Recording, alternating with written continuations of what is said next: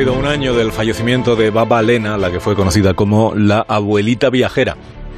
Hoy en Historia de con Javier Cancho, una historia sobre la edad y el frío. Al viento van tus días, despedazados aleteos.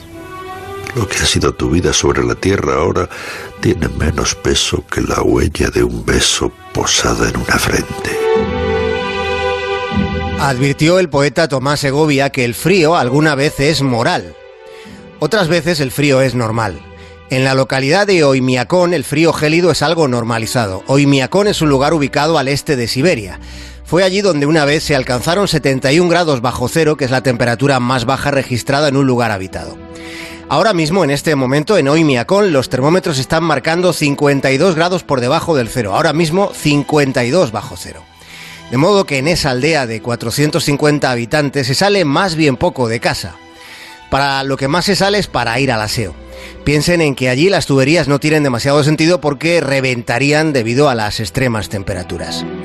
Por eso el retrete suele estar en una medio caseta, medio letrina que se construye al lado de las casas. Y allí en ocasiones se complica ese instante que transcurre justo antes de subirse los pantalones porque a veces se congela hasta el papel higiénico, salvo que se lleve papel calefactado desde casa. En Oimiakon, en Siberia, un pez se cubre de hielo solo 30 segundos después de que lo hayan sacado del agua. Por eso es absurdo comprarse una nevera. Allí se congelan hasta las lágrimas.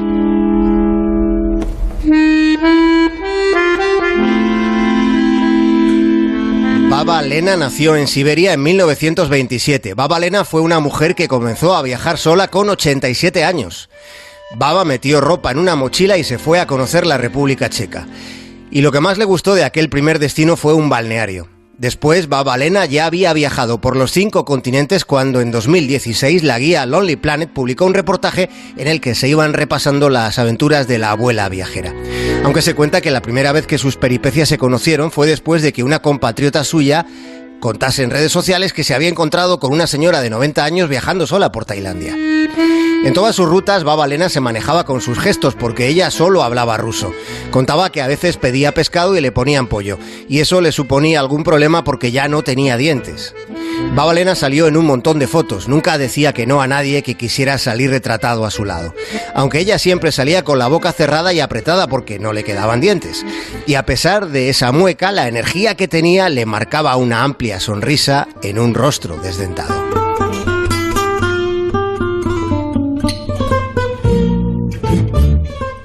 Fue la falta de dientes lo que la trajo a España. Una clínica dental de Canarias le costeó el viaje y la estancia para que Baba Lena conociera un lugar donde muy rara circunstancia hace frío.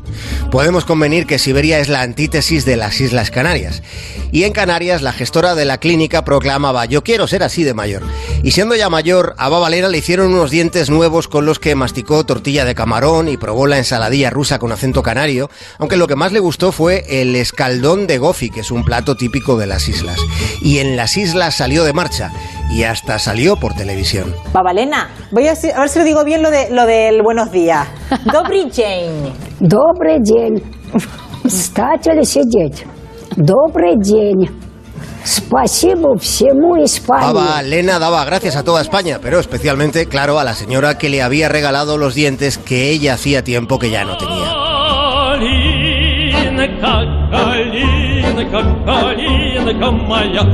Baba Lena vivió en Siberia los años del estalinismo. Tuvo una vida llena de dificultades. Se casó con un militar que la maltrataba, hasta que un día decidió que ya no más y huyó con su hija mudándose a orillas del río Yenisei.